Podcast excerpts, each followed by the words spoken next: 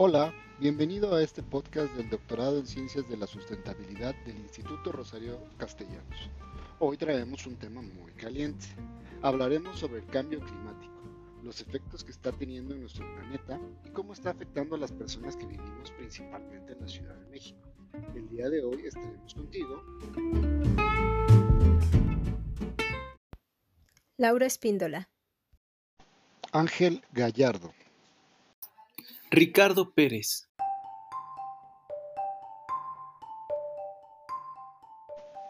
Pero, ¿sabes qué es el cambio climático?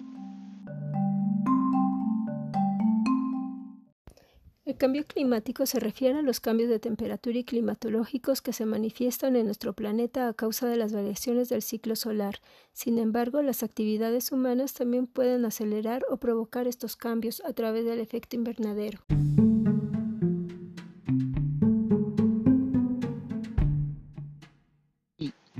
Sí, ya sé, mucho se habla del efecto invernadero, pero no me queda claro qué es.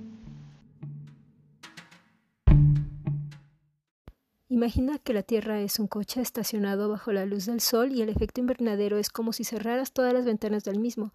Al realizar esta acción, las ventanas permiten que los rayos entren y calienten el carro, pero no permiten que el calor salga, lo que provoca que la temperatura se incremente considerablemente. En el planeta sucede algo muy parecido. Los rayos del Sol entran al planeta, pero los gases no permiten que salgan, provocando un efecto de calentamiento en todo el planeta. A esto llamamos calentamiento global. ¿Sabían que los principales generadores de este cambio climático son actividades tan cotidianas como la deforestación, el uso de fertilizantes a base de químicos, utilizar el coche, desperdiciar el agua, la quema de combustibles como la gasolina, el gas, el carbón, la quema de basura, el uso de aparatos eléctricos prendidos, tirar basura en las calles, alcantarillas o cuerpos de agua y desperdiciar alimentos? ¿Qué opinas, Ángel? A nivel mundial, las principales afectaciones son el derretimiento de los glaciares en los polos, lo que está provocando que suba el nivel del mar en las ciudades que se encuentran junto a ríos y mares, provocando inundaciones, tormentas o cambios climáticos que antes no se veían en esas regiones.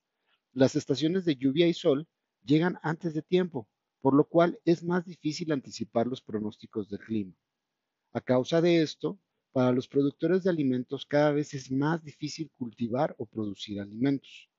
Los ríos, mares y lagunas cada vez se encuentran más contaminados, lo que provoca acidificación y contaminación del agua, por lo cual las especies que dependen de estos cuerpos de agua sufren de enfermedades que posteriormente les provocan la muerte. Este es el caso de los corales, peces y otras especies de plantas y animales que ahora se encuentran en peligro de extinción. Para personas como tú o yo que vivimos en la ciudad, los principales efectos del cambio climático los podemos observar en variaciones de temperatura tan polarizadas que se presentan durante el día. Por otro lado, las contingencias por mala calidad del aire provocan que se activen programas complementarios de tránsito como el doble hoy no circula y la suspensión de actividades físicas en lugares abiertos. De vez en cuando notarás que te da mucha comezón en los ojos, nariz o garganta como consecuencia de las partículas contaminantes que se encuentran suspendidas en el aire y te irritan las mucosas. Cada día aumentan los casos de personas que sufren enfermedades respiratorias o alergias. El cambio climático también repercute en el abastecimiento de agua, aumento en el precio de alimentos, cáncer en piel. Muy cierto, Lau. Hace poco leí que para prevenir cada persona puede contribuir con un granito de arena. Por ejemplo, algunas de las actividades que se pueden realizar son caminar, utilizar la bicicleta o el transporte público en lugar de usar el automóvil. Si tienes que utilizarlo, trata de realizar un solo viaje donde realices todas tus compras o pendientes. Vigila los aparatos eléctricos que no utilices y desconéctalos del suministro. Tapa las cazuelas cuando cocines para aumentar la temperatura de cocción. De esta manera consumirás menos gas. Cambia los focos de tu casa por productos de bajo consumo.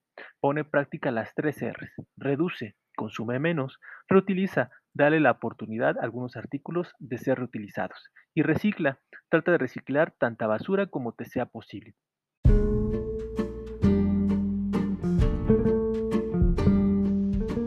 Muchas gracias por habernos escuchado y si te gustó este podcast, por favor regálanos un like o déjanos tus comentarios. Un saludo y hasta la próxima.